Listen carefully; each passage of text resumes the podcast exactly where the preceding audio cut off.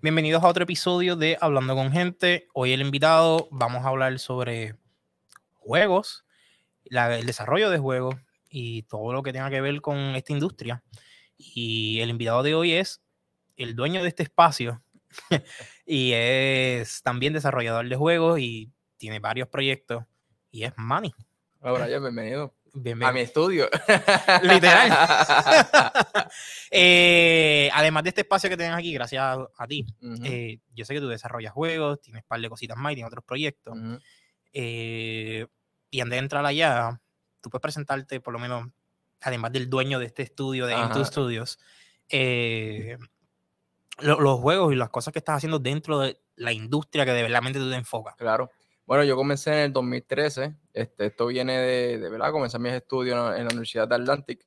eh, y en el primer año identifiqué de que ¿verdad? no habían oportunidades de empleo en la isla de Puerto Rico. Para este específicamente. Sí, para videojuegos específicamente. Y yo decidí montar mi propio estudio desde cero, sin saber absolutamente nada, en mi primer año de universidad. Ok.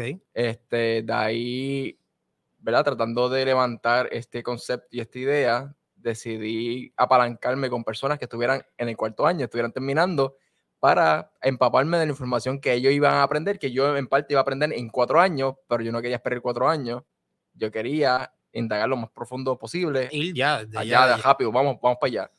Este, y de ahí, joven, joven impaciente. hasta los- no, yo vamos a trabajar y vamos a trabajar, y tú Ok. lo sabes.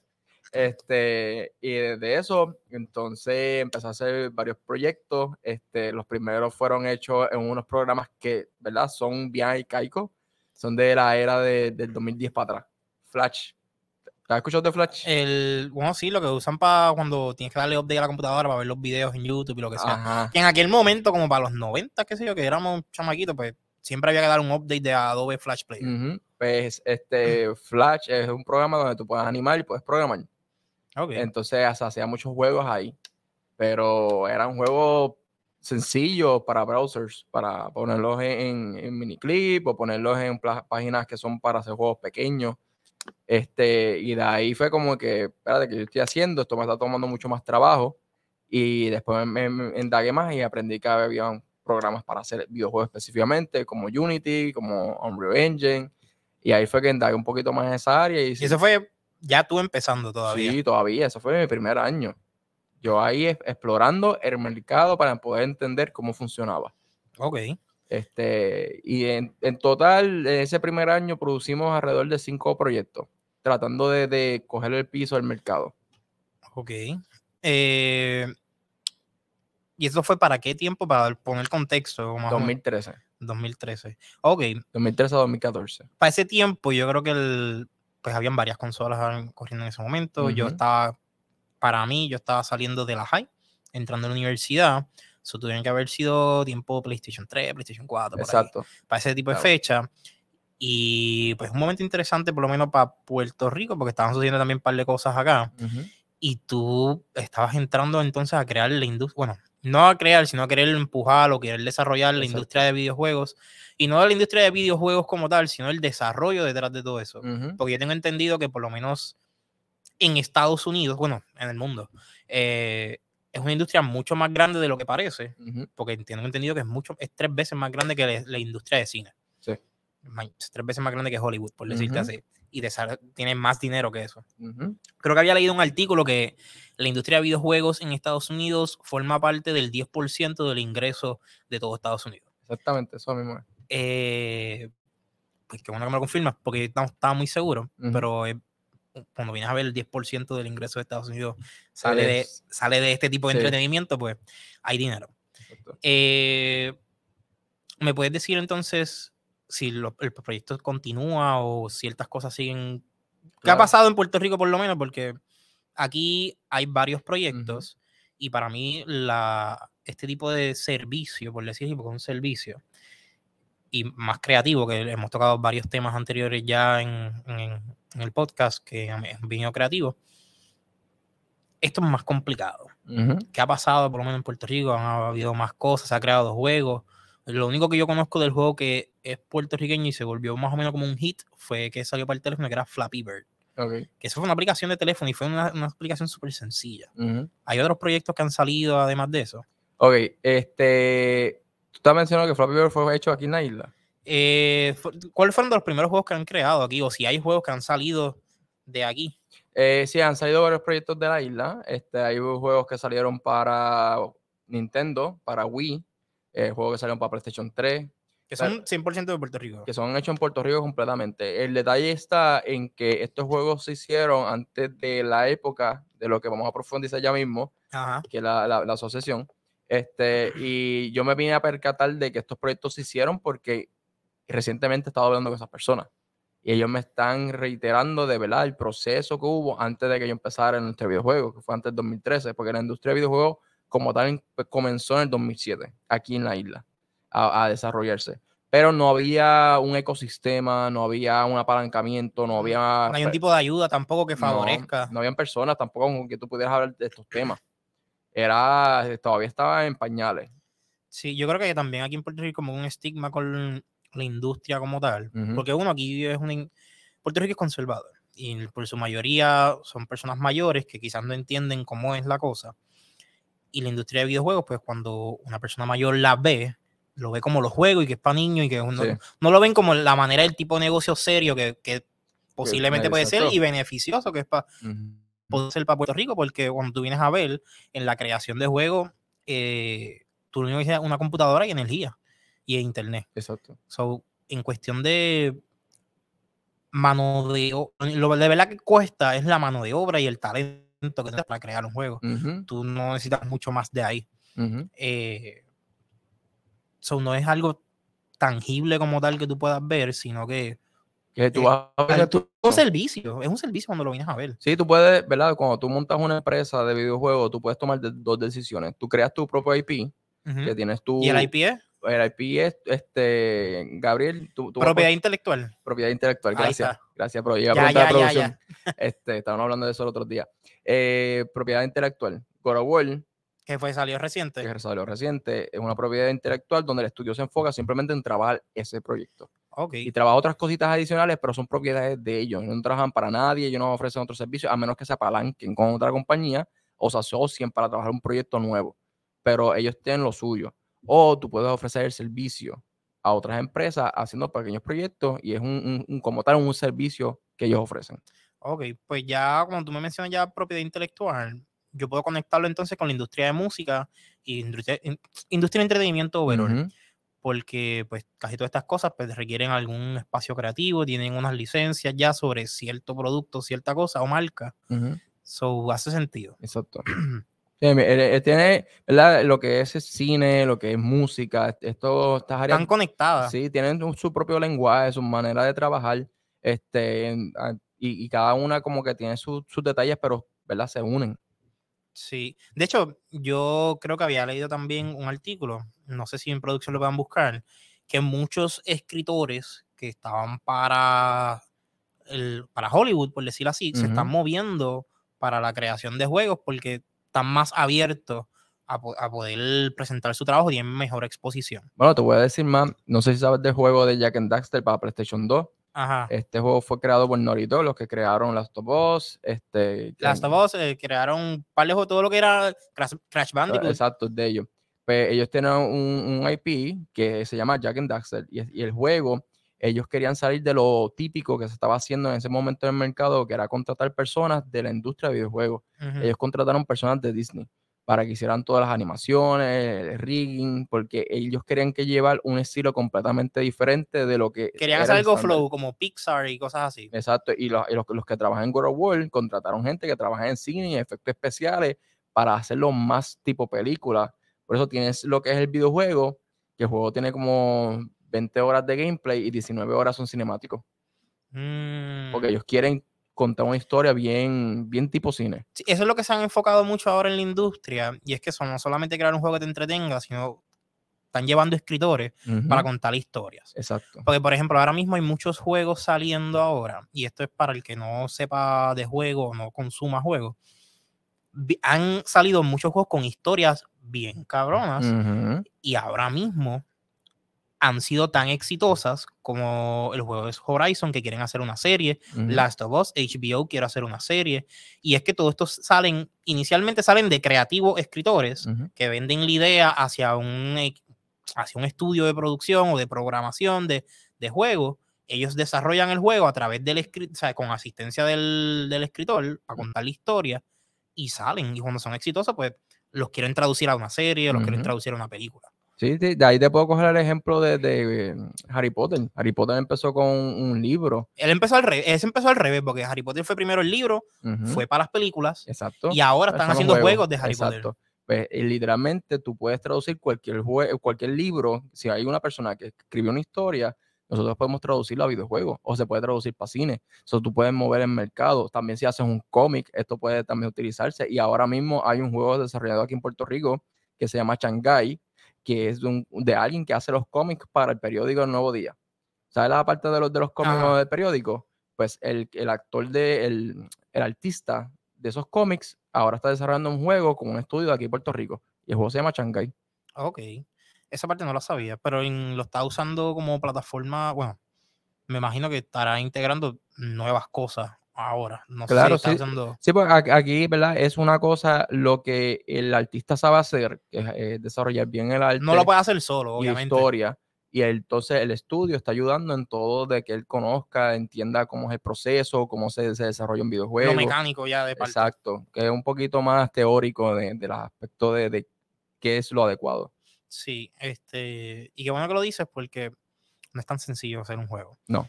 Eh, hay mucho.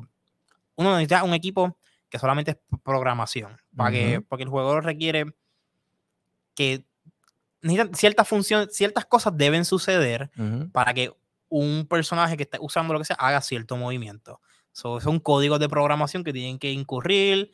eh, Y te puedo las explicar voces, cómo si funciona. Las voces, si, si decides imponer voces, por favor, explica lo más sencillo posible. Para hacer un personaje tridimensional como el de World of War, se requiere primero alguien conceptualizar un personaje. Que esto se le llama. hacer como el arte 3D. No, este es el arte 2D primero. Ah, ok. Tú tienes que conceptualizar 2D cómo visualmente se va a ver ese personaje, porque es lo más fácil de hacer primero. Es simplemente dibujarlo. So, tienes un artista conceptual que hace el personaje, hay otros artistas conceptuales que hacen la ropa. Estas dos cosas, después que el director del juego decide cuáles se van a seleccionar, Este es todo tipo de producción. Yo creo que es un po- tipo de producción más complicada que una película.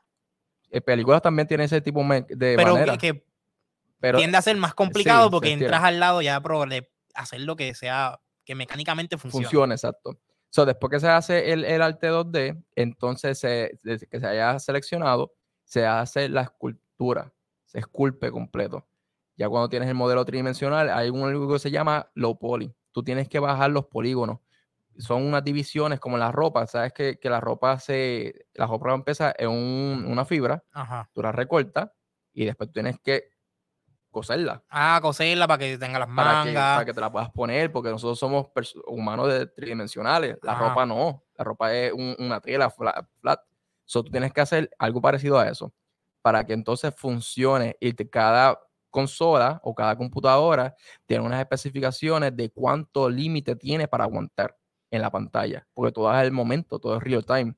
So, tú tienes que determinar cuántos polígonos tiene. El de World of War creo que tiene 4 billones o 4 millones y pico de polígonos. Y estamos cogiendo el ejemplo de God of War porque es lo que recientemente Exacto, salió. porque es lo nuevo, lo que estamos hablando ahora. Entonces, ¿verdad? Se selecciona cuánto es la capacidad que tiene. Entonces, tienes que tener una persona que esculpe el pelo, porque el pelo se, se tienes estilistas de pelo No han tridimensional. ¿No han dicho cuánto sale más o menos el estimado de crearle un juego al nivel de. Por personaje, eh, yo creo que sobrepasa los 50 mil pesos. Hacer un personaje. ser un personaje? A un personaje. Estamos hablando de Pero es un personaje high quality. high quality, sí, sí. ah, Porque yo he sabido de juegos que, perdón, lo que he buscado, sé que hay juegos que el budget del juego overall, siendo un juego de aplicación de celular, son como 50 mil, 100 mil pesos. Sí. Sí, eh, eh, y ya para, este tipo de cosas estamos hablando de personajes, estamos hablando de ambiente, La la- historia, la- ajá, las mecánicas la detrás de. narración, la programación. Este, el personaje no simplemente cuando tú lo esculpes y le pones lo bonito, que la ropa y esas cosas, tienes que ponerle huesos por dentro. Y los huesos se llaman rigging ¿Por qué los huesos? para poder moverlo, igual que un humano. Ok, estás creando Estás básicamente. creando el esqueleto completo del personaje. Después tienes que poner lo que se llaman los joints, que son, son como que. eh, donde van una- entonces a hacer los movimientos. Sí, y, los, y unos controles en cada área de los huesos para entonces poder moverlo, para que el animador pueda mover, esa, eh, a crear esa animación. Y tienes que hacer cada animación individual. Después esa animación se pasan Ok, una a es una mucho más complicado que. y después se programan. Y después de que está todo hecho, digamos, el personaje, se programa. Estamos pues- hablando de para hacer un personaje que tenga una animación básica de correr, brincar y esas cosas, como tres meses, que se vea bien, ¿verdad? Como tres meses. Ok. Y todo eso lo pudiesen hacer en Puerto Rico con un poquito de apoyo. ¿Qué, estamos viendo aquí? Esto es el costo total de qué juego es este. Ok, esto es un juego, digamos, Cyberpunk. Cyberpunk salió el año hace dos años y costó alrededor de 360 316 millones. Es un montón. Sí. ¿Y cuánto dejó de salir profit? Porque ese fue un juego que no fue exitoso en el momento que salió. No dice, ok. Pero dice que ya están en positivo gracias a Sí, ciertas otras serie, cosas. a. Y el IP seguía dejando, porque todo lo que se genera luego de, qué sé yo, de tú creaste X cosas, y esto sucede con las canciones y con series y películas, que luego que tú creas sale público, el. IP está, toda la mercancía que se vende a través de eso, pues, Claro. rinde algún dinero Claro. también. Bueno, tú, tú viste el, el leak de GTA, Eh, Grand Theft Auto. de Grand Theft Auto, Ok. que hackearon los servidores, sacaron una información de antemano. Ese juego tiene un budget de, de- creo que eran 2 billones de dólares. Ok. Una cosa absurda. Una- y la producción creo que era de 8 años para poder desarrollar ese proyecto. Y vino alguien, hackeó, sacó la información, la soltó. Y la compañía demandó al nene. El nene lo que tiene es un, ah, está empezando su edad. 17, 18 años por Ajá, ahí. por ahí. Sí, porque esa es la edad que ahora. Yo creo que con todo esto de la industria de juegos, han habido chamacos, Ujú. 15, 16, 17 años, que han decidido entrar a esta subcultura de querer hackear y ser profesionales en la computadora, como por decirlo así, para solamente tener la información privada de las compañías para saber si viene algo que ellos quieren. Exacto. Y cuando, cuando vienen a ver eso es ilegalmente, Legal, federalmente, sí, eso no. a nivel federal eso es le- ilegal y se los están llevando presos, los contratan así mismo los federales, no sé cómo funciona la cosa ahí, pero están, hay una tendencia que está subiendo. Exacto. Sí, al darle tanta accesibilidad y entonces poder ellos indagar y tener las herramientas, porque hoy día tú puedes aprender. Yo aprendí a hacer lo que estoy haciendo hoy día a través de las plataformas, cogiendo cursos, YouTube y estas cosas. Así que aprenden ellos. Exacto. Este, yo creo que es que también esto es una industria que es joven. Porque como vienes a ver, ¿cuándo salieron los primeros juegos? ¿Cuándo salieron las primeras consolas? Las primeras No llevamos ni 30 años. mm, estamos llegando ahí. Estamos llegando a los 30 años ahora mismo de, este, de la creación de esta industria que es relativamente nueva. Las personas mayores quizás no la entiendan porque era una industria que llegó ya cuando ellos eran adultos y nosotros la vimos formarse cuando éramos niños. Exacto. Las primeras consolas eran para los 80. Ya para los 90 estamos teniendo consolas un poquito más avanzadas. Este, no sé si por ahí pueden ver eso. Eh, en los La primera. 1972. Sí. Y fue el qué? El. ¿Qué dice ahí? Magnador Odyssey. Ah, esos son juegos, Pong. Y esos son juegos como de, de- de computadora y. Era, Atari, 1993, Nintendo Entertainment. Ya para. Ok, ya mira. Ya para el 90, a los 90, ya yo había nacido. Ajá, Teníamos PlayStation. exacto. So, yo nací, ya básicamente teníamos las consolas. Que hoy día son ahora. las que se, se entienden. Se conocen. Exacto. Porque ya de ahí para atrás, personas mayores de 30 se acordarán. Ujú. Este, y no, y no- tampoco era tan famosa la industria. No, estaba todavía en sus baby steps. Exacto. De hecho, hay, hay un documental en Netflix, no sé si todavía está, que eran los inicios de todo Sí, esto. Que eran los arcades, que Ujú. estaba todo esto de los 80 y los 70, que eran los arcades. No había nada de esto de consolas para los juegos. Ujú, Simplemente eran como llegar y tú pagabas, echabas una peseta o lo que sea y jugabas. exacto. No tenían cosas para tu casa, tú no tenías una, un arcade machine en tu casa. Exacto. Tú ibas a un arcade. No, y si la tenías, eras de chavo. Claro, claro, eso costaba carísimo para ese momento. Eh, pero ahora la cosa cambió y quería tocar, por lo menos en, en Puerto Rico aquí, el desarrollo de juegos no, no es tan relevante, no es una profesión, no, hay, no, hay, no es conocido popularmente que hayan desarrolladores de juegos aquí. No. Muchos de los que salen de universidades como Atlantic, eh, tienen que recurrir a irse de Puerto Rico a, hacer el juego, quizás un, un juego que no, no quieren hacer ellos. Y, y esa en parte es el trabajo que nosotros estamos haciendo con, con la Asociación de Videojuegos de Puerto ¿Qué Rico, es? que es poder ofrecerle las herramientas y las oportunidades a personas de aquí de la isla que no tengan la necesidad de irse, que si requieren irse, pues se puedan ir.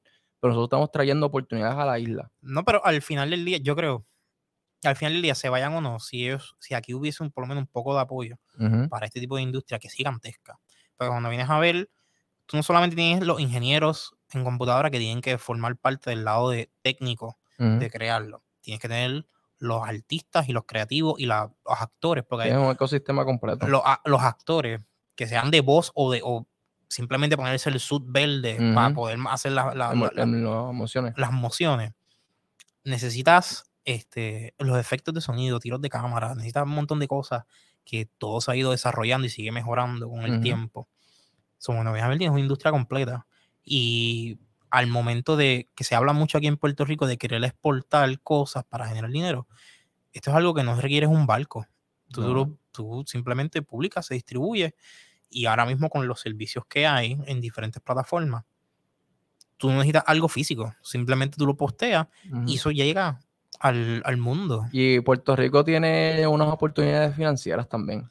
Por ejemplo, lo que Bad Bunny está utilizando ahora mismo, que es para el incentivo de exportación, Ajá. donde por 30 años no tiene que contribuir nada, porque es un beneficio que tú Porque estás exportando. porque estás exportando y cada 10 años tú básicamente este, llenas la documentación otra vez y tienes 10 años más. Tienes hasta el máximo hasta 30 años. Eso que da videojuegos. Yo puedo beneficiarme de eso porque estoy exportando un, un- un producto hacia afuera.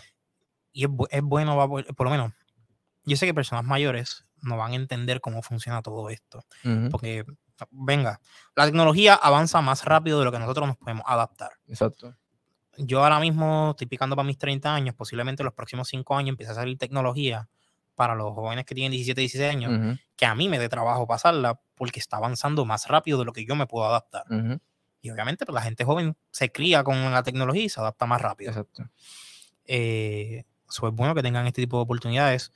Uno, porque el- una industria como esta, que requiere mantenerse al día tecnológicamente, significa que también tus procesos dentro del país tienen que mantenerse al día tecnológicamente. Sí, todo se tiene que Todo modernizar. tiene, todo tiene que ir modernizándose para mantenerse competitivo. Exacto. Y dos, es mucho más fácil tú ha- hacer este tipo de, de- de servicios a nosotros con el espacio limitado que tenemos en Puerto Rico y tanto creativo que hay, tanto talento, sin tener que hacer los que salgan de la isla.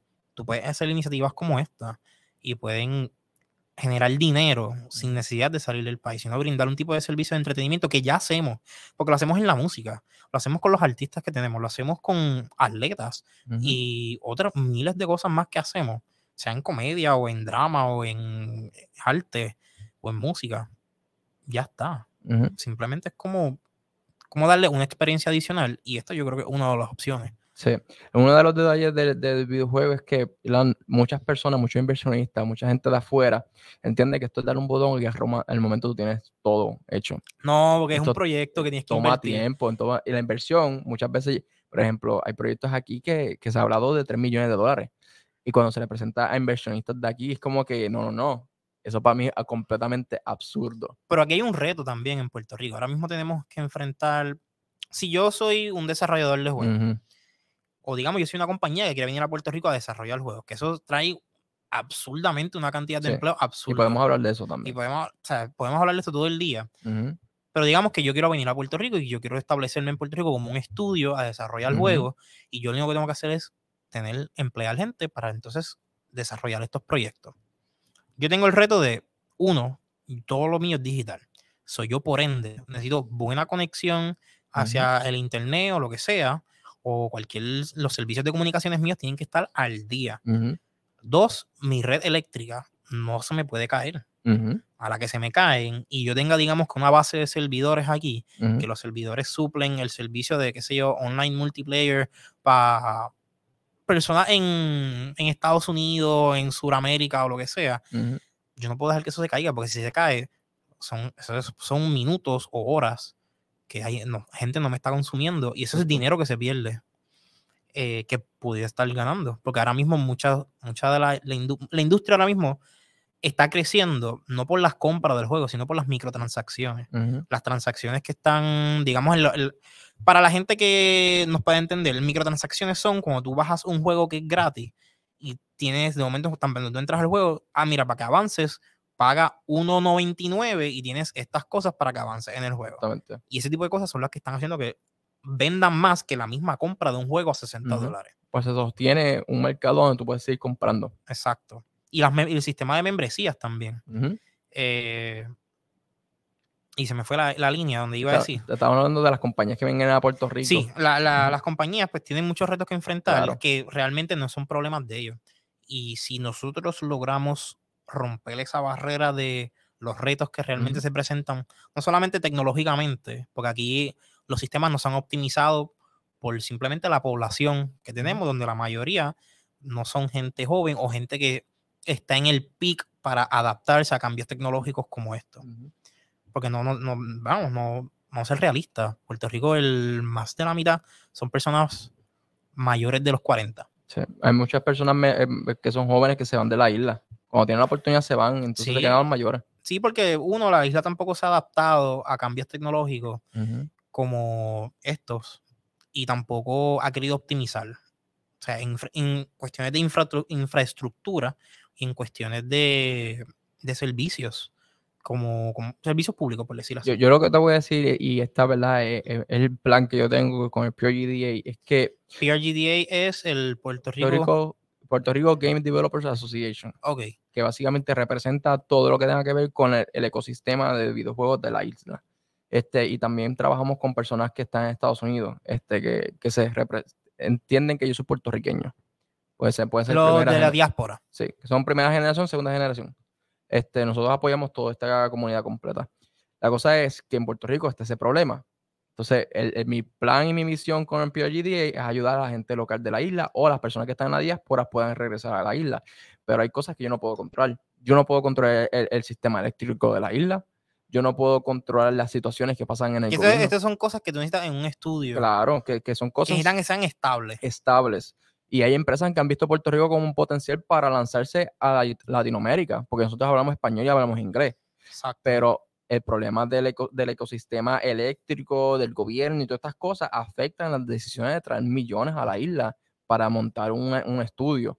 So, yo, a través del plan que hemos estado hab- hablando y dialogando dentro del board, ha sido poder tener nuestro propio espacio y crear un ecosistema que se sostenga a sí mismo, que yo no tenga que codepender de que na- es nadie sustentable. que es sustentable, placas solares, que tenga planta de diésel o planta de gas, este, que tenga cisternas, este, que el techo pueda recoger el agua para poder guardarlo y, y- y poder sostenernos nosotros mismos, este, tener fibra óptica, la fibra óptica no se cae, la fibra óptica es por cable, yo no tengo que depender de ninguna otra compañía, después que eso esté prendido, todos estamos bien.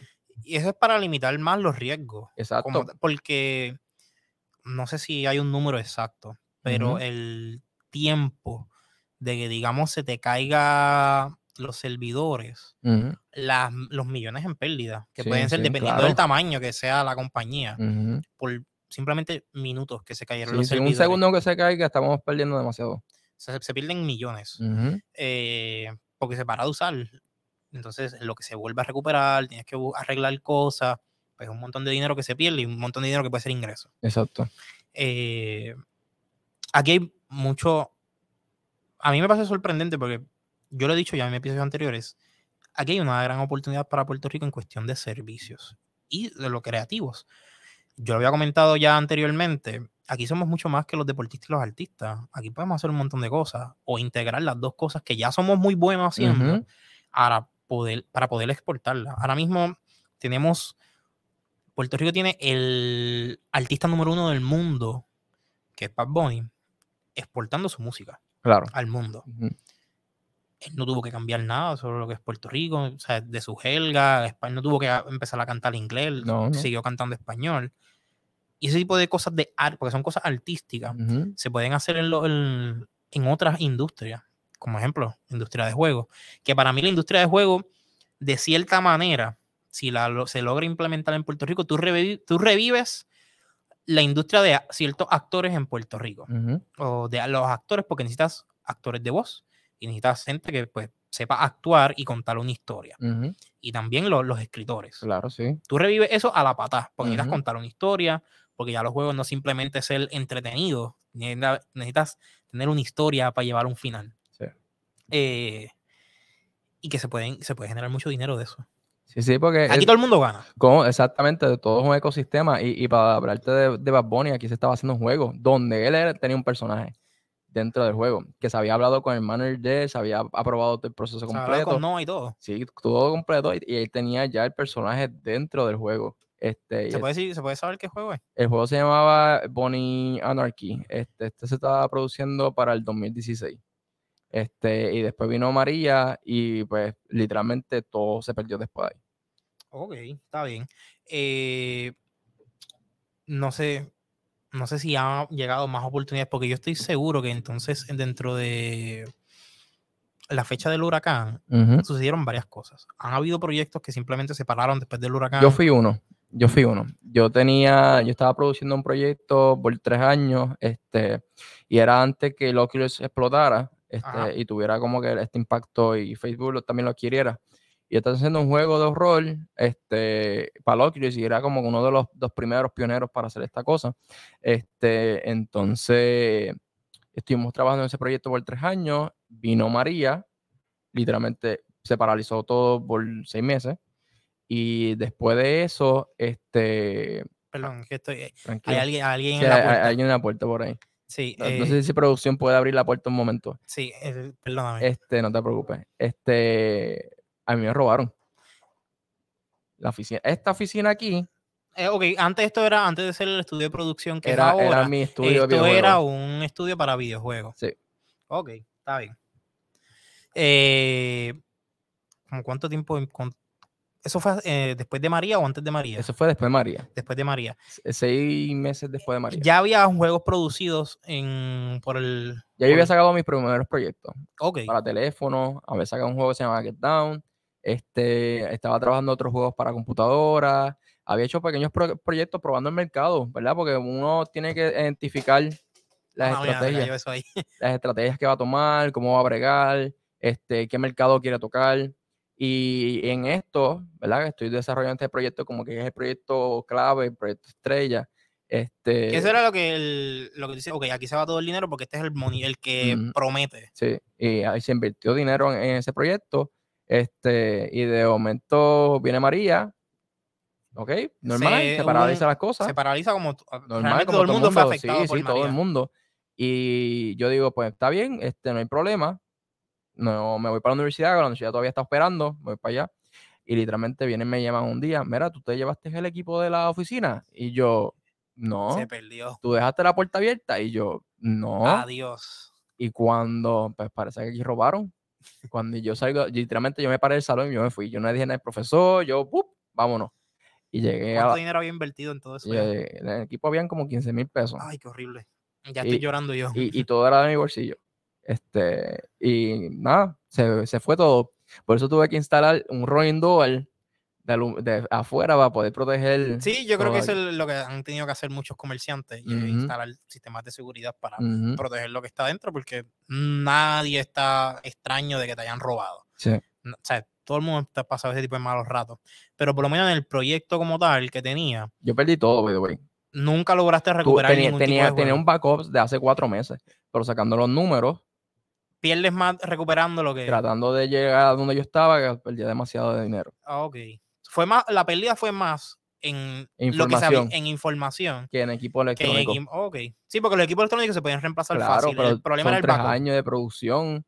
Había unas cosas bien importantes. ¿De qué trataba el juego más o menos? Era un, jue- un juego de La historia, historia de, con- de- de horror.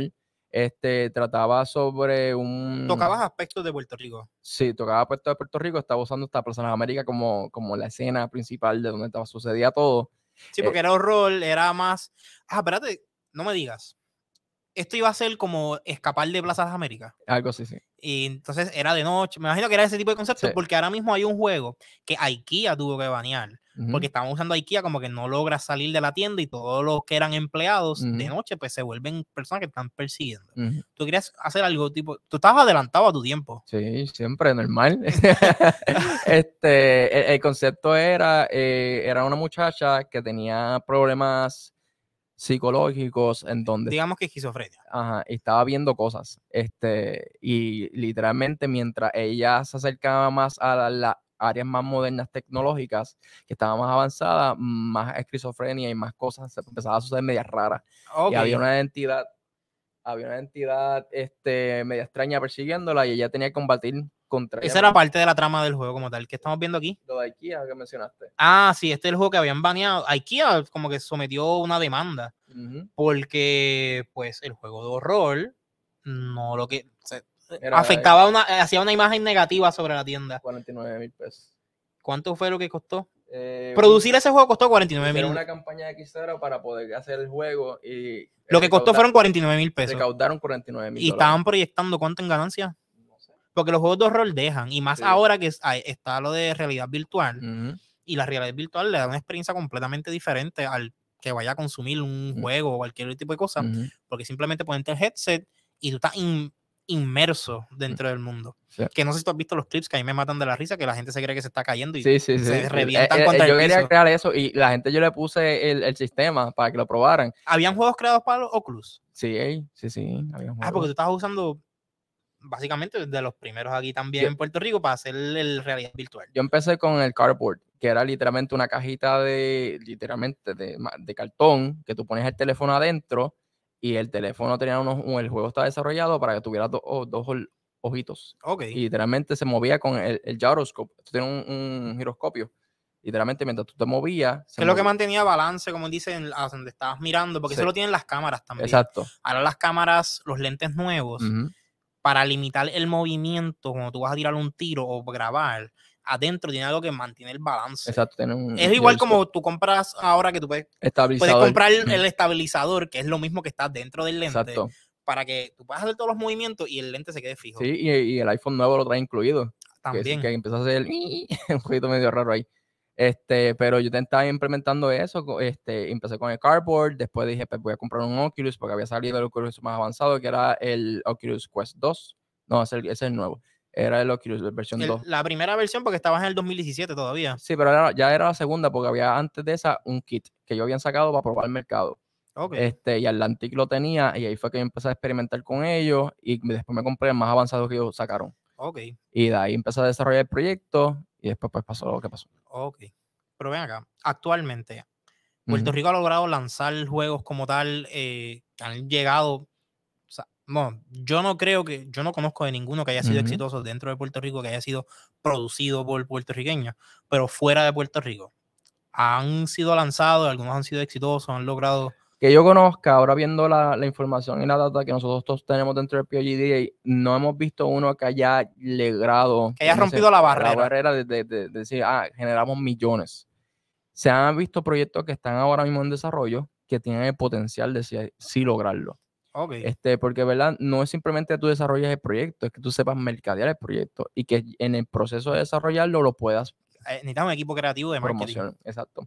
Ahora mismo hay un juego que yo constantemente hablo con, en, en todos momentos. Agencia de publicidad que nos vea, Sí, si quiere integrarse y conocer sobre esto, es muy buena opción. sí. Se van a- es la verdadera prueba de fuego. Ujú. Ahora mismo hay un juego que se llama The Pony Graveyard. Este, está siendo desarrollado, que es ese que está ahí. Está, Ok. la, está la página de POGDA Esos son los juegos creados por, en Puerto Rico. por puertorriqueños. sí. por puertorriqueños. Ok.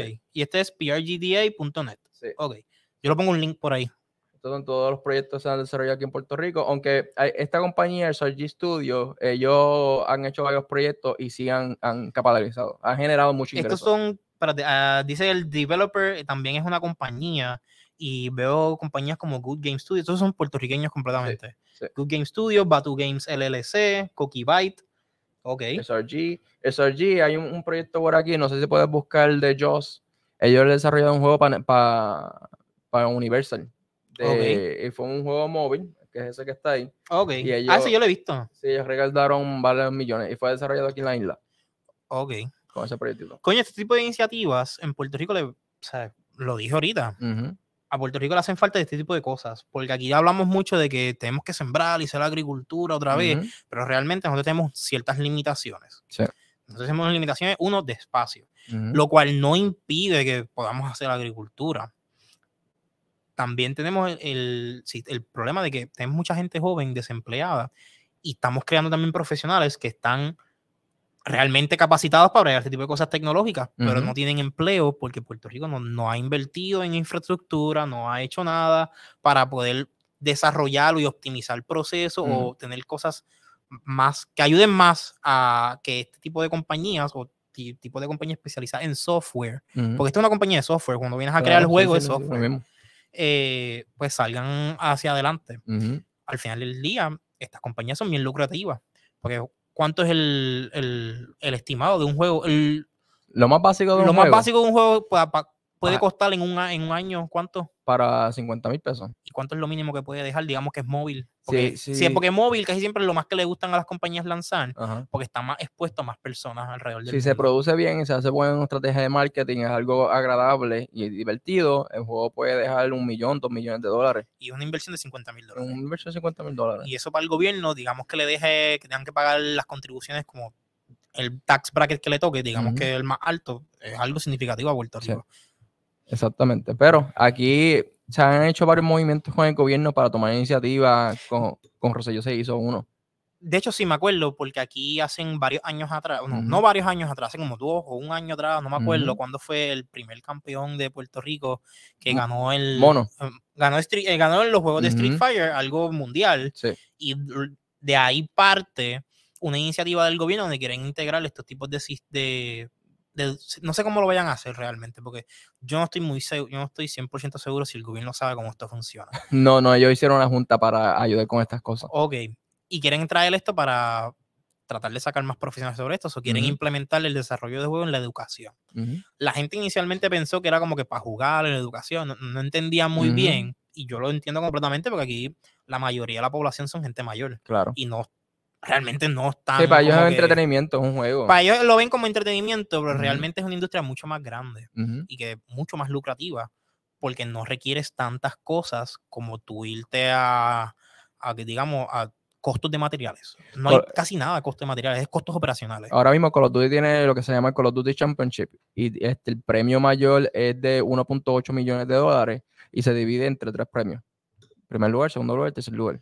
Como todo, como todos los torneos. Es un deporte normal. Ok. Y eso, eso es la iniciativa que querían hacer Sí. acá. Porque querían traer, y ahora que me acuerdo bien, Mono gana Ujú, eh, a nivel mundial. Le da exposición a Puerto Rico.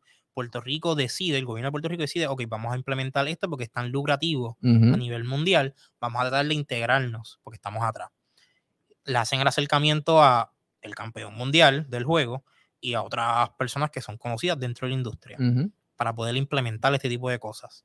No sé en qué ha quedado, no sé si en producción puedan buscar si hay algún update sobre eso. Yo, yo te puedo dar detalles sobre eso.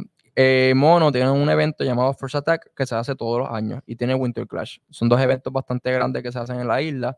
Eh, First Attack está en las nominaciones para mundiales, como uno de los lugares donde tú tienes que ir a participar Un hub. para, es un hub para tú participar y para poder seguir eh, eh, subiendo en la escala de, de la- de las competencias. So, aquí vienen gente internacional Sí, a, participar participar. y nadie se entera. bueno, los que se enteran se enteran y los que no se enteran no se los que enteran. están dentro de la industria se, Ajá, se enteran, enteran, pero las personas overall, digamos, una persona que no consume juegos, no. No, no se van a enterar. Nunca llega porque pues, No, no. Pero aquí viene gente de Japón, viene gente de China, de, de Europa a participar y cada en las finales de, de, este, Street Fighter, Mortal Kombat este, y Tekken creo que eran. ok, está bien. Entonces tienen que venir aquí a la isla porque la isla es uno de los lugares seleccionados para caer en esas nominaciones. Este, y ahí pues poder participar en, en el Championship, en la final, que es donde te ganan lo- eh, el gran cheque. Sí, ¿cuánto es más o menos? Porque Como no sé cuánto lo que... Uno, tres, de 1 a 3 millones típicamente está en ¿Aquí en ese Puerto range. Rico? No, no, no, afuera. Ah, ok, está bien. Yo, Sí, sí, yo porque- aquí en Puerto Rico. ¿eh? No, no, porque so- son varios juegos que tú tienes que jugar para caer en las calificaciones. Ah, porque las mundiales es la que te dejan E- eso. Es, como el deporte de baloncesto, voleibol. Aquí que- lo que sucede es lo- la parte regional. Ajá, Aquí es como una regional. Y entonces la regional, me imagino que hay un premio también, pero es mucho más pequeño. exacto. Ok, ya, y, ya. y después de que ellos ganan aquí, pues entonces se van a, típicamente se hacen que entre California, Las Vegas, las finales en Estados Unidos, obviamente son. Está bien, está bien. Y siempre integran, ¿no? De hecho, Puerto- de estos juegos competitivos, casi siempre son persona contra persona, no, no- y no es como que algo de un puntuaje, simplemente casi siempre son yo contra ti. Sí, porque, por y ejemplo, es más, más sencillo. Uno de, de los que ¿verdad? Se, se- se creció muy rápido en esto fue el juego de League of Legends, que son de, de Riot Games. Es un juego de 5 contra 5. De hecho, el que no sepa de League of Legends, si vieron la, la serie Arcane en Netflix, Ajá. es básicamente eso. Sí. Simplemente la serie le dio Expandió la histo- historia. expandió la historia para los personajes porque este juego no tiene historia ni nada por el estilo. No, tiene cinemáticos. Sí, sí, exacto. Y es para los anuncios. Exacto, es de- para promocionar de los Champions y las cosas nuevas que salen. Pero realmente este es un juego competitivo. Este, este juego, pues, el, el- el fin, la final es en Corea del Sur. Este, y literalmente el, el, el, ¿cómo se llama esto? El, tazón. budget. No, el tazón de, los, de cuántos chavos se le va a dar. Ah, el premio. El premio mayor son como 5 millones. Un millón para cada uno. Casi nada. Pues necesitan 5 personas, pero un millón para cada uno. Ah, ok. Está bien. Pues es bastante dinero. Y aquí participan un montón de compañías, de hecho. Porque cuando vienes a ver, para crear el evento, el evento tiene un costo. Claro. Y tú tú tienes no, que llevar un marketing para tú el no puedes hacer un evento en el centro de convenciones así, porque así tú necesitas una, una, una compañía, un estar certificado por, por personas que hacen eventos para tú poder hacer un evento allí. Este, toma una logística completa, la, la- tarima, las luces, tú no puedes contratar a cualquiera, de Juan de Pueblo. Y en tiene- el caso de Puerto Rico, que estamos con los problemas eh, eléctricos, Ujú, pues tiene que haber cosas que mantengan el, Claro. el evento vivo. Porque tú Porque crees- necesitas electricidad. porque tú crees que tienen placas solares. Ah, pues ya. Y ahí pues se integran las compañías para Exacto, promocionarse. Exacto. Ya, ya, ya. Exacto. Este, y quería tocar otro tema, y es en cuestión de la de los juegos ahora mismo exportados. Hablamos ahorita de que ahora mismo pues no ha habido ninguno exitoso más o menos, pero tienen los proyectos que están ongoing. No hay como una proyección aproximada Mira, de del- hay muchos proyectos que han tenido como que ese crecimiento, pero del que yo sé que estoy 100%, pues estoy más o menos de mentor en él ahora mismo, es de Bonnie Graveyard. El juego está siendo desarrollado por un nene que tiene 18 años. Él está solo. Tiene un compañero que es el que le ayuda en la historia, pero está completamente haciendo la programación, el arte, todo. Eh, no sé si producción puede enseñar un poquito el juego, pero el proyecto ahora mismo en YouTube, la gente lo, él sacó un, un demo en septiembre 20 y algo. eh, son 30 minutos de gameplay. Pero el juego ha- lo han visto alrededor de 800 mil personas globalmente. ¿Y está disponible para qué? Esto está disponible para computadora por el momento. Este, lo- Ah, ok, solamente está como los sistemas como Steam y exacto, Steam, Epic Games, que son para computadora. que estos son, también forman parte de, muchas de las veces llega para Xbox a través del Game Pass, Ujú, que el Game Pass lo que funciona para el que no consume juegos, Game Pass es básicamente como un catálogo ujú, de juegos, que tú pagas una membresía y la membresía digamos que son 10 pesos mensuales, ujú, por decirlo así. Y en esos 10 pesos mensuales el catálogo pues está disponible para ti. Exacto. Y por cada vez que ese juego se baje, la persona o el creador, que en este caso él solo, va a llevarse un porcentaje de la ganancia. Porque cada download le da dinero. exacto. So, digamos que cuántas personas lo estaban viendo. Alrededor de 800 mil personas lo vieron en YouTube. Ok, pues cada persona, digamos que le deje 10 dólares. Ya, ya te estoy diciendo cuánto va a ganar. Claro. Si, tú haces, si haces los, los números de matemáticas, vas a ver. La cosa, es, la cosa es que ese, pro- 800 mil por 10. ese proyecto en Steam, antes que salga, hay algo que se llama los wishlists. Que tú, tú puedes como que desearlo para cuando salga el, ju- el juego. Y te, te notifique. envía notificaciones. Exacto. Este, y ya los números, él me los había enseñado y van por 11 mil personas simplemente en Steam que han deseado comprar ese juego. Entonces ya yo sé cuánto es el costo, ya yo sé la matemática y Está positivo. está bastante positivo. Está súper bien. Y él ha producido ese juego un año nada más. Lo mejor que él puede hacer, o por lo menos esta es mi opinión, y este es más porque yo vengo del lado más empresarial, Ajá. eh, lo mejor que puede hacer es expandir a más proyectos. Sí. Es Ese- lo mejor que puede hacer. Ese proyecto es, Realmente yo creo que el Puerto Rico necesita un, John Pa- un juego que sea el John Paso para mover la industria. mira, siendo parte del, del, del ecosistema y verdad de lo que estamos trabajando, yo he llegado a entender de que si cinco proyectos logran impactar y tener unos fondos bastante la grandes, ya tú tienes un 25 opor- oportunidades de empleo. O sea, ya tú vas creciendo y se crea un ecosistema más ¿Tú sabes solidificado. qué es lo más impresionante de, lo- de por lo menos de esta industria? Que crece exponencialmente. Ujú, Cuando me refiero a exponencialmente, un proyecto, digamos que tiene cinco empleados, te es exitoso, ese proyecto de cinco empleados crea, 20 digamos que 50, 100 empleos. ujú, O sea, no te crea ni el doble, te crea como cinco veces lo que había antes. Y asimismo, pues sucede alrededor del mundo, por lo menos en Estados Unidos, que es el... La, Estados Unidos y Japón son los más que ahora mismo están produciendo juegos. ujú. Y Estados Unidos yo creo que se va a quedar con todo por las diferentes cosas que están sucediendo, como las demandas y por cuestiones de IP. Eh, que vamos para allá ya mismo. Eh, aquí en Puerto Rico tú puedes crear una industria completamente diferente Ujú. que exporta al mundo, porque yo no creo que la, la industria de juegos en Puerto Rico se debe quedar en Puerto Rico solamente. Ujú. ¿sabes? Puerto Rico lo que tiene son 3.5 millones de personas y de ese 3.5 tú les quitas el gran chonco que son personas que no juegan o simplemente no están en la edad que consumen este tipo de cosas, Ujú. ya tú estás en pérdida, pero si tú les pones al mundo y lo grande que es, que, ¿sabes? lo grande de, de- de personas que consumen la industria, pues olvídate muchacho, ¿Sabes cuál es el juego número uno en Puerto Rico? ¿cuál? Call of Duty. No me sorprende. Call of Duty tie- tiene uno de los mercados más grandes en la isla. Este, creo que alrededor de 50 mil personas compran el juego. Y por eso, Fielmente. todo- fielmente. fielmente, cada vez que sale algo, Ujú. 50 mil personas van y gastan 60 dólares. Este, por eso es que BK hizo unas colaboraciones y aquí en Puerto Rico En Caguas tienen el BK remodelaron el Warfare 2. BK. sí. Sí, ya, eso lo vi. Hay un Sí. anuncio por ahí. De hecho, hay una foto por ahí que puedan buscar. Porque, porque yo paso por ahí todos los días. Porque Yo quiero ir para allá. Yo, yo, Yo- fui a un BK eso en está de camino a mi casa. so yo lo veo Ah. todos los días. Pues yo fui para un BK en Dorado, hice todo el proceso y ¿sabes qué? La página está, se cayó. No De pude- tanta gente. de, de parece de mucho tráfico, se cayó la página y no me pudieron darle el, el, el reward.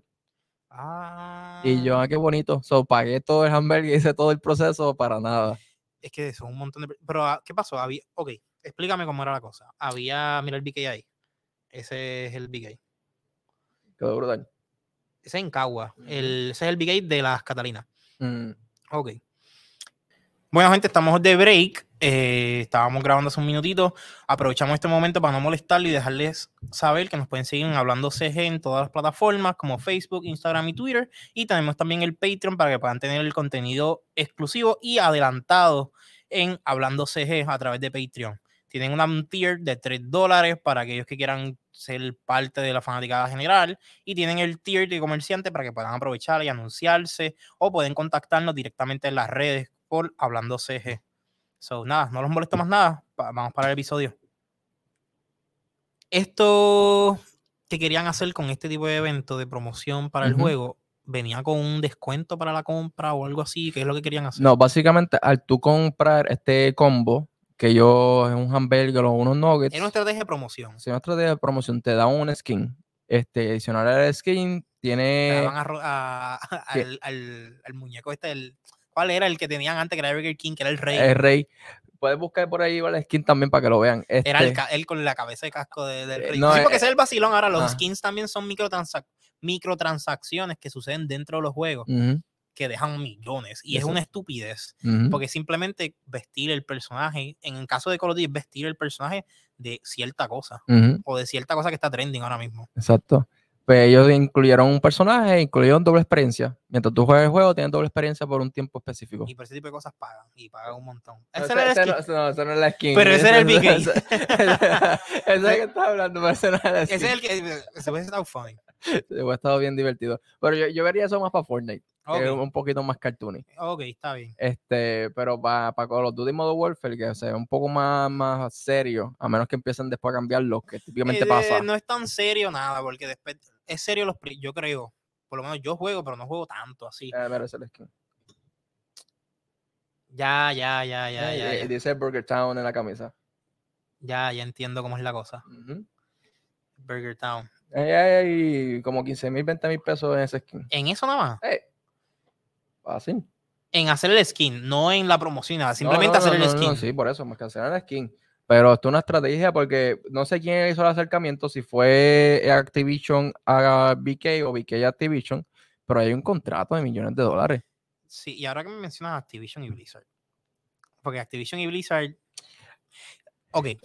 A las personas que no son o no están enterados en la industria, Activision y Blizzard es la compañía que no solamente crea Call of Duty, crea también los juegos como Overwatch, que era Ujú. los juegos de este. Ay, se me olvida el juego. World of Warcraft World of Warcraft, que tuvo mi- miles de anuncios. todavía tiene. Todavía tiene anuncios y yo creo que el juego de PC que más jugado en el mundo. Eh, crea juegos como Battlefield también tiene. No, no, no, es- hay varios juegos más que están dentro de Activision y Blizzard. Tiene Hearthstone. Tiene algo de Star Wars también. Eso es, eso es de otra persona. no es otra persona. Sí, eso es de otra persona. Tiene un montón de juegos. Ajá. Y obviamente, pues, es una de las compañías más exitosas dentro de la industria. Y pues están establecidos en California. Ellos le generan a Estados Unidos, ellos solos en. Estados Unidos, forman parte, creo que como un 2, 4% de la economía. Sí, sí. de, la, es- de la economía de, de Estados Unidos forman como un 2 o 4%. Se escucha como un porcentaje bien pequeño, pero Estados Si Unidos tú genera miras el, el trillones. macro de, de cuántos eh, saca el, Estados Unidos el genera. 2 por- digamos, el, lo menos, el 2% de trillones Ujú. de, de- en Estados Unidos, que Estados Unidos Sí. genera no sé cuántos miles de trillones. o no sé Y cuántos. Blizzard y Activision tienen un fandom muy serio, muy comprometido a, a marca. Exacto. Eh, Xbox los compró. Porque Activision y Blizzard tuvieron un, un issue legal Con el estado de California, porque esto, vuelvo y repetimos como dijimos al principio, esto es una industria pues, completamente nueva, porque eh, los juegos llegaron en los 70 Ujú. y vinieron a pasar a nuestras casas en los 90. Ujú. So, no llevamos ni 30 años con que tenemos una consola en la casa. Y con internet llevamos menos todavía, porque el internet vino como para los 2000. que Vino para el, a hablar. 2000 para el- para finales de la época de PlayStation 2, principios de PlayStation 3. Exacto. So, ya estábamos adolescentes tú y yo, por lo menos. Sí, sí. Activision y Blizzard tienen una demanda Ujú. civil. Y es por trata de empleado o lo que sea que estaba sucediendo. Que es normal en, el- este en la industria está sucediendo sí. eso, pero es porque vol- volvemos y decimos, es una industria joven. Ujú. Por lo tanto, muchas de las personas que están participando o no tienen experiencia, o no tienen el profesionalismo para Ujú. esto. Y para mí me parece que está bien cabrón que sucedan estas cosas Sí, a este momento. Pero no sé si ibas a ponerla ahí la, la demanda. Sí, hay algo que, que la industria se llama overtime. Este, Es explotación. Eh, Te, te- te ponen a trabajar y, y más en crunch time. Crunch time es cuando tú tienes un Se está deadline, acercando la fecha. la fecha, y te ponen a trabajar. Tú típicamente trabajas 40 horas, te Estás doblando más turno con un 120 enfermero. horas, estás ahí día y noche. Entonces, nosotros producimos creativamente, todo, todo viene de aquí. Ajá, no es Mm. como que llegar los números. Todo, todo no es coger un martillo y construir el mundo, o sea, lleva mucha creatividad, y mucho pensamiento crítico, mucha matemática. Entonces, mentalmente te queman, te queman bien duro. Entonces, no te dan un tipo de beneficio donde tú te sientas satisfactorio. Hay muchas controversias. Sí, pasaron muchas cosas. Personas pasando depresión, personas Sí. que se suicidaron Sí. por solamente la presión del trabajo. Ujú, Porque tampoco vamos a hacer las realidades de la industria. La industria requiere mucho talento creativo, ujú, pero detrás de ese talento creativo que requiere, también requiere muchas horas de tiempo, porque Ujú. cada rato está lanzando cosas que son creativas y como ve up the game.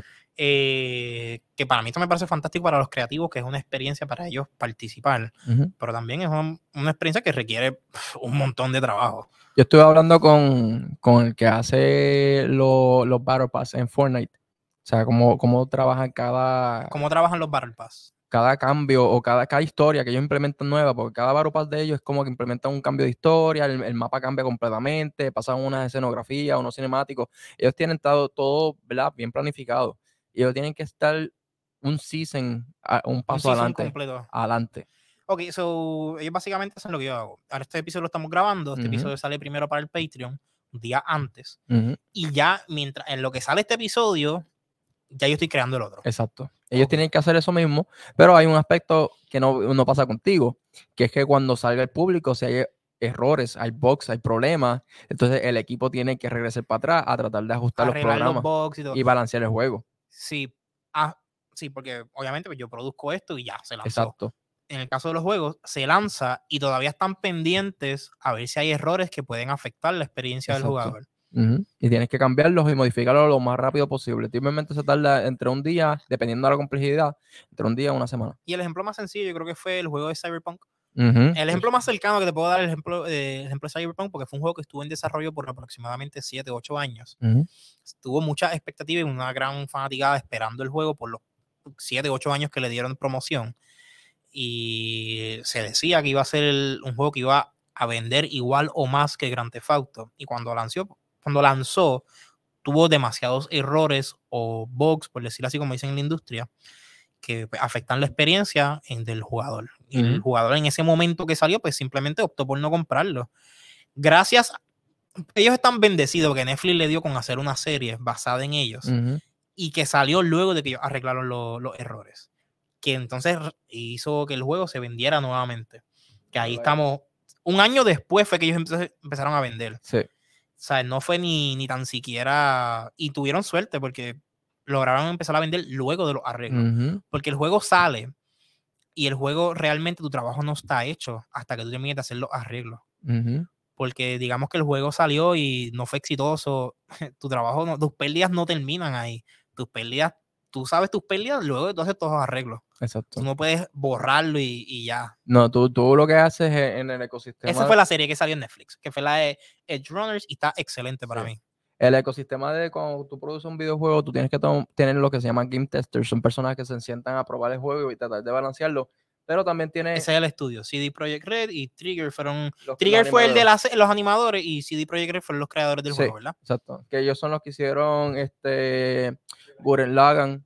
Y la ellos hicieron Kill. varias animaciones Sí, anteriores. son un estudio muy grande. Star Wars también hicieron. Sí. Ok.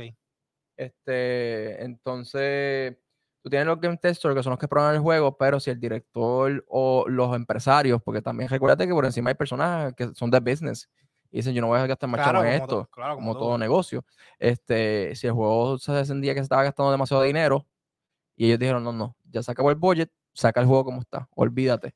Sí, los inversionistas, esos son los que No, empujan. exacto. Y siguen creando esa presión. Entonces los developers dicen, no, es que todavía no está terminado, todavía falta, lo que en texto no, es que todavía no está balanceado, pero si la presión viene de arriba, tienen que soltarlo. Eh, sí, es la presión de los inversionistas, porque al final del día son creativos trabajando, pero hay un budget detrás de todo esto. Exacto. Y el budget lo ponen los inversionistas. Sí, Si el inversionista dice, yo voy a parar de invertir en esto, que voy a- voy a yo como creativo tengo que lanzarlo Ujú, para seguir supliendo dinero hacia el proyecto para terminarlo. Exacto.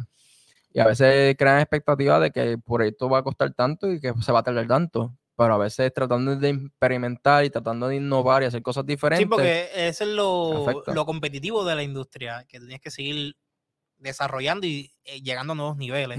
Que por eso es que llegan, también salen. Hay una industria completamente aparte ujú, que apoya toda esta parte y básicamente son la prueba de fuego si los hardwares nuevos funcionan o no, ujú. que son las tarjetas de video que salen, que para el que no lo sepa, las tarjetas de video aumentaron exponencialmente de precio.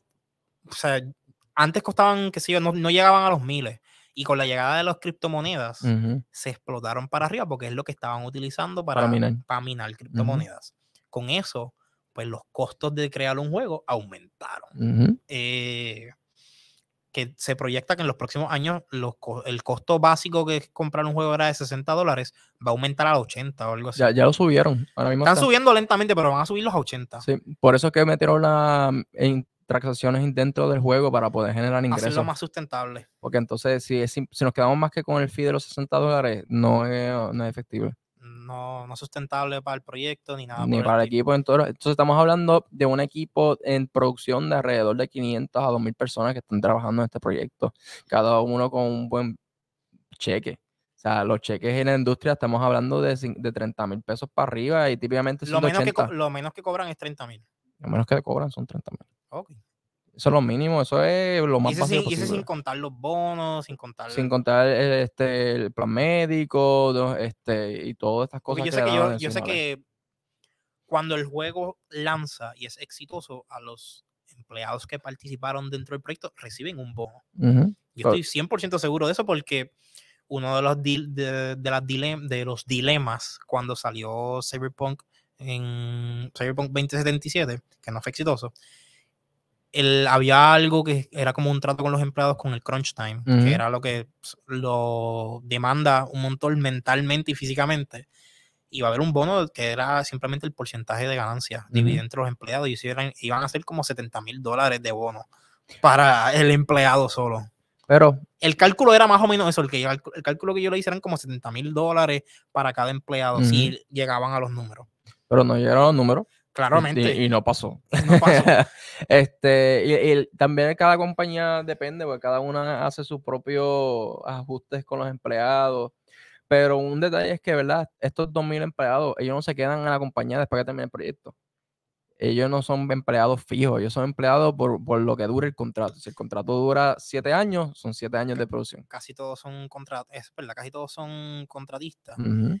Y después ellos tienen como ver a otra compañía. estudios y los estudios lo que estamos viendo mucho es que están surgiendo muchos estudios independientes. Sí, de muchas personas que trabajaron en estas compañías grandes y se van a hacer algo se- exacto por eso mismo porque son contratistas ellos hacen su experiencia consiguen sus contactos crean un equipo y se van independientes a crearlo porque básicamente estos son como hacen los artistas músicos. Ellos colaboran con muchos artistas llegan a cierto punto y quieren crear lo suyo. Exacto, pues, eh, lo que dijimos ahorita esto es un espacio creativo igual que cualquier otro espacio creativo exacto. Lo importante siempre en estos aspectos de empezar indie es conseguir las finanzas. exacto Porque que tú el- puedes tener conocimiento, te puedes tener la idea del proyecto, pero chao. Y el aquí, funding aquí en Puerto Rico eso es uno de los detalles que más se habla. es un reto. eh, por lo menos ustedes como, como apoyo para los estudios, porque realmente no hay un apoyo de parte del gobierno hacia este tipo de proyectos. O a lo mejor lo hay, porque lo habíamos mencionado también en episodios anteriores, que sí hay ayudas para ciertos negocios, pero simplemente hay que buscarlas, pero simplemente no nos enteramos. Exacto. Ahí, pues, el, hace como dos años atrás, antes de empezar esto de la pandemia, la compañía de comercio y exportación de aquí de Puerto Rico tenía una competencia, este, que era hacerle un pitch. ¿Sabes? Un pitch es presentarle el proyecto. Es venderlo. Exacto. Este, tenías 10 minutos para presentar el proyecto tuyo eh, y tenía un jurado. Si el jurado te seleccionaba, este, tenían tres posiciones, primera, segunda y tercera, y el premio mayor era de 10 mil dólares. Para comenzar. para, para la ti. primera in- la inversión inicial. Puedes tener el proyecto en desarrollo, podías tener el proyecto simplemente en conceptualización, pero el, el- el fin era poder aportar a estas compañías.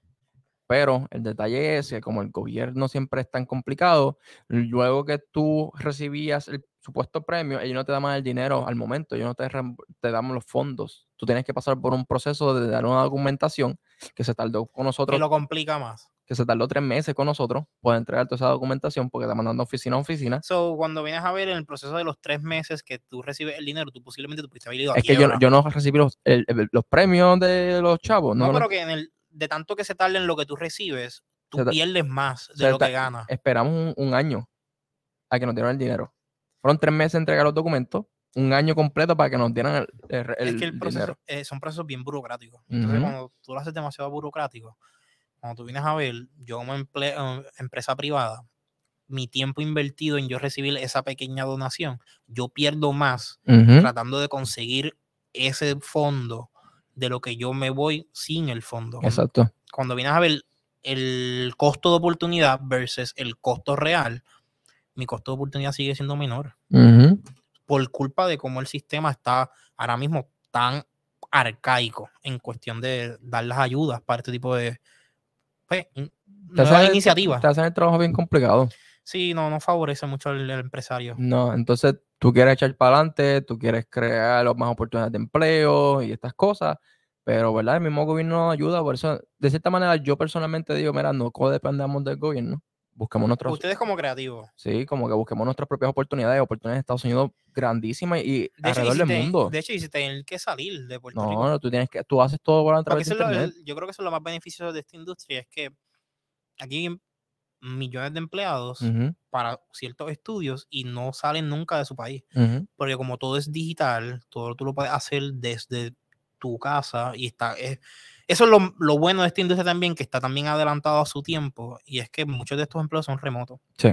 No son que tú tienes que ir por una oficina y presentarte. Estos son en su casa, crean lo que tienen que crear, lo envían, porque no hay nada que sea a papel. No, Todo es digital. No, todo, hay compañías Con que sus backups y todo. hay compañías que les gusta todo sostener sus empleados en un local y te dejarlos ahí. Hay El compañías micromanaging, como yo le digo. Ajá, Y hay otras que simplemente están abiertas a que tú trabajes de tu casa cómodamente después que tengas todo el día y que ¿verdad? no tengas problemas de luz, ni internet, ni nada.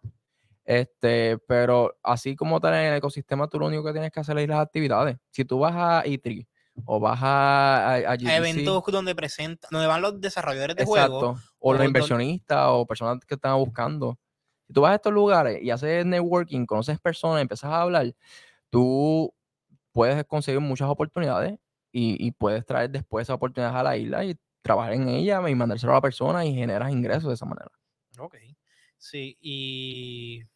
Mano, es que Puerto Rico puede ser un hub para este tipo de cosas. Es que- Porque no es por. No es por el, solamente el trópico ni nada de estas cosas, sino que es tanto talento creativo aquí y tantas, tantas cosas que se pueden hacer porque hay personas creativas que son buenos en lo que hacen. Porque aquí nos conocen por los atletas y por los músicos. Exacto. Y eso está cool y todo, y qué sé yo. Yo me voy palmetazos en el pecho porque Bad Bunny está cantando allá, pero aquí podemos hacer muchas cosas más. Ujú, ¿sabes? Aquí tú puedes crear algo que realmente emplea muchas más personas. Por ejemplo, un juego, un juego de estos que salga exitoso, tú puedes emplear ya 100 personas. 100 personas que estaban en la calle haciendo nada o que tuvieron que estar obligados a irse a Estados Unidos a trabajar por un estudio allá y ignorar su proyecto, porque según muchas de estas personas que se preparan para hacer una carrera dentro de esta industria, se tienen que ir para Estados Unidos y ni tan siquiera, sol- ni tan siquiera tienen el break para trabajar en su proyecto porque tuvieron que soltarlo porque no pueden quedarse aquí. Exactamente. So, yo creo que ah, en, por lo menos en esto, que es un espacio creativo, el primero que sea exitoso es el primero que va a empujar la industria. Y tiene que ayudar a los demás para que mantenerla, porque si no, se, que- se, se hunde otra vez. Aquí es un pensamiento que había antes, que es algo que estoy tratando de que la gente lo vea diferente. Es que, ¿verdad? Tú haces lo tuyo y yo hago lo mío. Pero realmente esto es nuevo, tienes que colaborar con todo el Exacto, mundo. exacto. Tenemos que trabajar todos juntos para que se para empujar la bola. Por eso yo estoy, literalmente, y el equipo lo sabe, yo estoy en 20 proyectos a la misma vez, mentoreando y apoyando y dándole mi feedback. No me introduzco El tan primero que profundo. llegue, el primero que llegue ayuda a los otros 20 que están. Claro, porque todo, todo se apalancan, se ayudan entre sí. O sea, tú tienes un talento y tu talento ahora mismo estás trabajando en este proyecto, pero cuando tú terminas ahí vienes conmigo y trabajamos un poquito, después Y vamos con y los todos Todos ganan. ganamos aquí. El punto es que el, el ecosistema se levante, tengamos los fondos para poder reinvertir en nuevos proyectos y sigamos creando es- ese ciclo vicioso una y otra vez. Y ya. Sí, sí. Si el proyecto de, de este nene genera lo que estoy proyectando que va a generar, él contrata a 25 personas y, y puede esas 25 personas ayudarlo a que el proyecto salga, pues este es simplemente, él va a sacar por chapters, que es un episodio.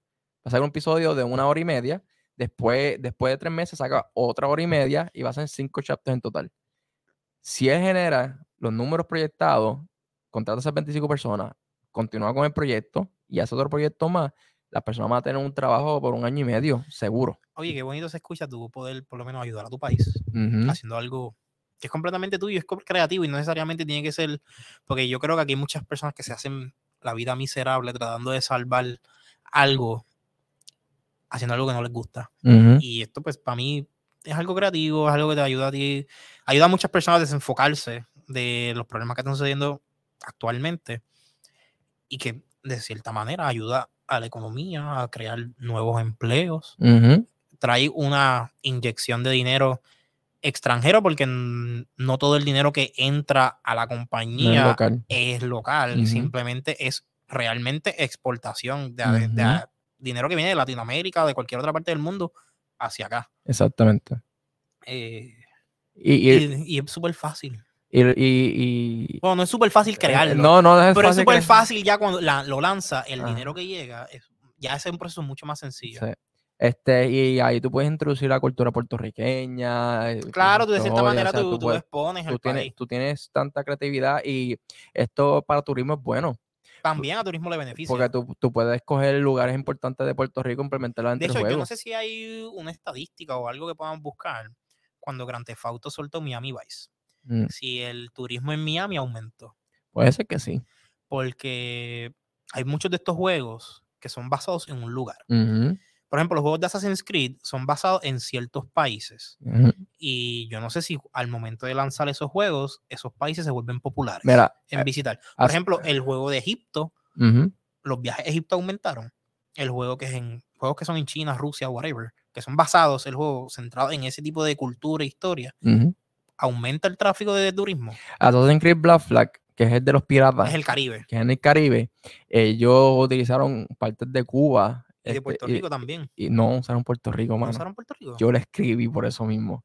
Cuando yo vi el trailer, yo le escribí a ellos, ustedes tienen que incluir el morro, mano. Bueno, Puerto Rico fue la capital de donde primero llegaron los españoles. Ah, ah, pero eh, es que, no sé, mano, yo, yo me frustré. Cuando yo no vi Puerto Rico como que parte del juego, yo, mano, pero ustedes tuvieron tanto potencial.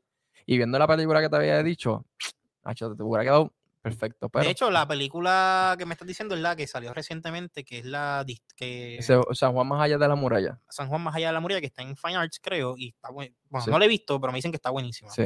Y es está llena de información histórica de Puerto. Rico, que al que no lo sepa, pues la historia la usan muy... Historia basada, historia real, la Ujú. utilizan mucho para basar ciertos juegos, Exacto. como son el juego de este tipo de juegos de Assassin's Creed, que son basados en historia y simplemente hacen algunos cambios. Exacto. Sí, ellos meten su.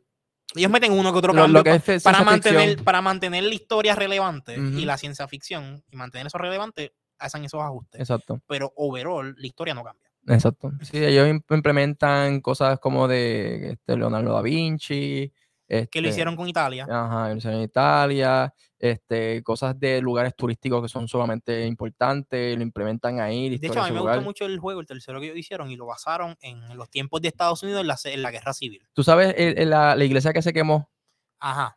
Esa iglesia, Hicieron un, un VR de, de esa iglesia. ajá, pues sabes que esa iglesia se quemó y fue una pérdida total histórica. No me acuerdo dónde está ubicada. yo no me acuerdo tampoco, yo creo, no sé si es Francia, no, No sé si producción. Yo creo que es en. Francia. Producción puede buscar entonces la iglesia que se quemó. Pues, Pero yo sé que hicieron un VR. pues, Assassin's Creed, cuando estaba produciendo su juego, ellos, Ubisoft. ajá, ellos escanearon todo el edificio completo, tiraron fotos, tienen todo documentalizado. Cuando pasó eso, Ubisoft le dijo, no te preocupes, tú puedes reconstruir, nosotros te damos toda la data completa porque nosotros tenemos toda la información de todo el edificio completo. No, y toda el área, porque lo Todo, usaron todo para lo usaron. crear los juegos más exitosos que ellos tuvieron, que son el Exacto. segundo juego. Exacto. Y tenían toda esa información y se la dieron a, a, A la, a ¿viste? La capilla de Notre Dame. a Assassin's Creed eh, Unity 2014. Sí, ellos cogieron toda, recopilaron toda la información de la capilla. De la. Y no solamente los ayudaron para que puedan recrearla otra vez, sino que ellos aprovecharon y el- no está. Hacemos un esta realidad virtual para que tú puedas tener la experiencia de ir a la capilla. Exacto. So, tenían como que para tú puedas estar así con los, los Oculus o lo que sea que vayas a usar, ver la capilla. Y eso, si y ayuda mucho, mano.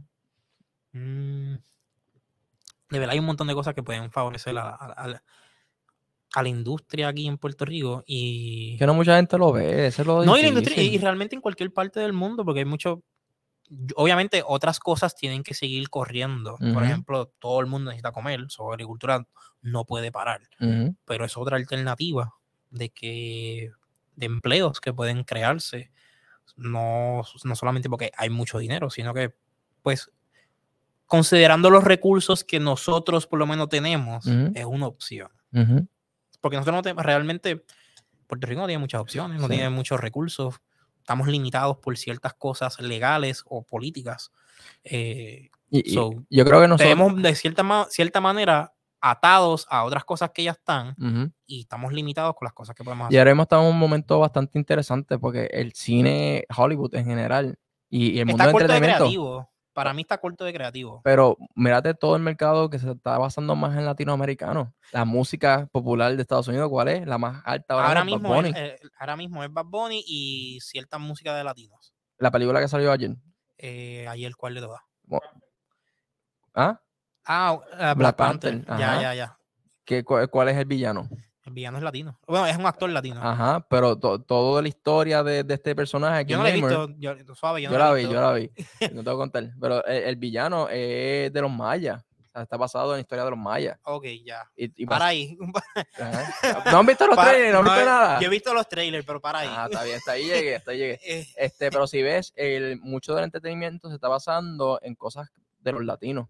Y, y es lo que se está moviendo mucho allá. de hecho, lo que están haciendo ahora mismo es exportar mucho de culturas. Ujú, eh, y creativamente exportar culturas, no solamente, y está súper bien, ujú, porque rom- está rompiendo estigmas de cierta manera, ujú. eh, y también pues es dinero al final del día, y es bueno para, para los países que están exponiendo, porque la Exacto. gente le da con ir, eh, rompen ciertas barreras de lo que pensaban como es la, la cultura y la historia de ellos, Sí. ¿sabes? Nosotros le presentamos una propuesta a Turismo de Puerto Rico para utilizar varios lugares de aquí importantes y hacer un juego con ellos. Pero hasta que tú no enseñes números de cosas que tú has hecho anteriormente y vendas, si te vuelvas famoso. No pues, es hasta que no, le presentes una proyección. ellos no van a hacer absolutamente nada contigo. Sí, sí, este, estamos con las manos atadas. No se puede depender. todo como tú dijiste, burocrático, todo. Es un sistema bien burocrático aquí. Ujú. Y aquí, pues, Puerto Rico no, no es un lugar más estable del mundo. Ujú. Que digamos, aquí Pero eh, como hemos hablado con personas que estoy invitado aquí anteriormente, no, no se prestan a tomar iniciativa a buscar esas oportunidades de compartir educaciones, los lo que estábamos hablando los otros días, que era es que yo creo que estudios yo estoy yo he sido bien con no me acuerdo cuál es la palabra correcta, pero yo he repetido constan- consistentes. consistentemente Ujú, que ya Puerto Rico está en un punto donde necesita una generación nueva de líderes. Porque quienes están liderando ahora mismo, nos están liderando gente que está, en su mayoría, son gente que están de los 45 en adelante o los 50 en adelante. Que obviamente a medida que tú vas subiendo la jerarquía, mayores son. So, ellos no entienden qué está sucediendo y qué es lo que viene. Exacto. So, ¿Cómo tú pretendes crear cambio en un país donde tú te están, quienes están liderando son personas que están en- ya por irse? Ujú, ¿Sabes? ¿Cómo tú preparas las cosas para la próxima generación cuando la generación que viene próxima ni tan siquiera está participando dentro de las decisiones? Y no es en las decisiones de votar, sino que no estás dentro del, del sistema como tal para tú decir, no, creemos que debemos hacer esto y tomar responsabilidad sobre los problemas que Yo suceden. creo que ni se toman en consideración. Eh, yo creo que es que, por lo menos mi generación no, no quiere asumir estos roles o simplemente estamos reácidos a querer participar de, y esto es en todos los países, estamos reácidos a querer participar de sistemas políticos porque ya tenemos la imagen en nuestra, en nuestra mente que no podemos confiar en ellos. Pero realmente los sistemas políticos son reflejos de la sociedad. So, Ujú. tú necesitas a la próxima generación que se integre dentro de estos sistemas para realmente hacer cambios. Porque cuando tú no participas y el sistema viejo no cambia, se muere. Como Ujú. todas las cosas, es el ciclo natural de la vida. Si tú no te adaptas, el ciclo natural te va a eliminar. Entonces, así como podemos crecer. Exacto. Entonces, pa- siguen pasando lo, lo mismo. Queremos oportunidades porque videojuegos no simplemente quiere oportunidades para crecer, cine también. Eh, y de hecho, estas cosas creativas, y aquí el compañero que está por allá eh, debe saber, en la creación de juegos y en cuestión de cine y de todas las cosas que son creativas, el que gane o el que logre hacer algo, los demás se benefician alrededor, a vuelta redonda, tanto los juegos como la música, como lo sea, porque todos de cierta manera colaboran. Exacto. en el caso de los juegos, si tú creas un juego con una buena historia, tú necesitas no solamente los técnicos, el lado técnico que haga que todo esto funcione, tú necesitas las voces, tú necesitas la música que tú vas a tener en el fondo, lo que Ujú. sea, que van a también a generar su dinero. Tú necesitas este eh, la arte, los diseñadores de arte, eh, es, es tanta gente que tú necesitas detrás. Y si tú vas a tener actores, más todavía, que tú Ujú. le expones también a actores puertorriqueños hacia el mundo, desde la actuación de ellos dentro de un juego. Eh, Chile's Youngest Ever President Takes Office. ¿Qué es esto? La, estos son cambios. Ah, pues mira, sí. eh, esto, esto es la primera vez que lo veo, pero parece que Chile cogió el presidente más joven de la historia. ¿Cuántos años tiene? No dice. 36. Wow. Pues esto es joven. Esto, realmente esto es lo que necesitamos en, en Puerto Rico. Y, y otra cosa, no es que solamente llegue uno y diga, ok, ya las cosas cambiaron, porque esta es una misconception o un malentendido que tienen las personas, que una persona sola va a cambiar las cosas. Tú necesitas un grupo de personas, porque sí. nadie solo hace nada. ujú. Sí, sí, el presidente es simplemente la cara y que firma los papeles, pero Realmente necesitas Ah, un... si- eh, todos los sistemas son grupos de personas y tú necesitas un grupo de personas. Y no tiene que ser perfecto porque somos humanos. Y todo lo que te- tenga participación humana viene con defectos y errores por naturaleza. Sí.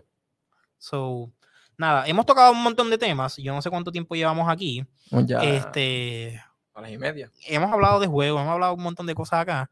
Ya vamos a ir cerrando. Y ya con eso, que bueno tenerte aquí, mano. Yo sé que este espacio es tuyo, Siempre pero siempre estás en producción. Pero hoy yo sé que tienes otros proyectos, no sé si quieres anunciar algo más. Eh, bueno, puedo simplemente todas esas personas que nos están viendo que vayan a la página de POGDA, que colaboren este, con todo lo que se está haciendo aquí en la isla. La, la página ahí de Eh, PRGDA. Tenemos alrededor de más de 50 proyectos que se están desarrollando aquí en Puerto Rico. Este, hay, tenemos más de 25 estudios o personajes independientes que están haciendo videojuegos. Eh, si quieren ayudar, colaborar, pueden comprar los juegos que se están desarrollando en la isla, este, o pueden donarnos directamente a nosotros y todas las donaciones van directamente a la comunidad nuevamente. Ok. Sí, porque es una comunidad que no solamente participa la diáspora, también aquí. Sí. Sí, lo dije al revés. Aquí Y en también la, diáspora. Exactamente. Sí, y todo, pues igual, quien se beneficia mayormente es Puerto Rico. Sí, el punto de pelado ofrecerle, nosotros hacemos una beca para que vayan al evento más grande del mundo, que es en California, con todo ¿Ustedes pago. colaboran con universidades? Nosotros sí, ah, hemos hablado de- con universidades para colaboración, pero es un, Es un proceso más, un proceso más Sí, complicado. este, y con el gobierno igualmente, pero mayormente quien nos, nos apoya son las compañías privadas de Estados Unidos. Que dan- claro, porque son los que se benefician de todo esto, Exacto. porque saben el valor. Exacto. Y ellos mismos están invirtiendo, hasta han pensado hacer compañía aquí en Puerto Rico, pero por la burocracia No, y el sistema eléctrico también es otro, no, es otro afecta riesgo. mucho, afecta mucho. O sea, había, había un estudio, Gearbox, no sé si sabes cuáles son, y van a hacer un estudio aquí y van a invertir unos, cua- unos Son todas las compañías que están. de unos 3.5 o 4 millones de dólares para montar una oficina aquí en Puerto Rico y contratar puertorriqueños. Ok, está bien. Pero pues, estas Sí. son todas las personas que trabajan con nosotros, todos los colaboradores. Súper. Tienen un par de gente y de hecho tienen, tienen algo conectando con Latinoamérica. Sí. So, eso está muy bien. Sí. Eh, para que vean, somos mucho más que artistas y atletas. Ujú. Y ya con eso vámonos. Dale, claro. Eh, Este, hasta la próxima, gente. Gente, se acabó el episodio. Recuerden que este episodio fue grabado en Into Studios. Si tienes una idea, proyecto o algo que te gustaría hacer a través de una cámara o presentarlo en YouTube o en audio, pueden venir para acá, para Into Studios, y pueden ir ya comenzando, hacer la propuesta y comenzar el proyectito. Aquí pues tenemos todo disponible. Simplemente llamar al número que está en pantalla o contactarlos a través de las redes de ellos como Into underscore studio. Y con eso ya tenemos todo. Así que nada, hasta la próxima.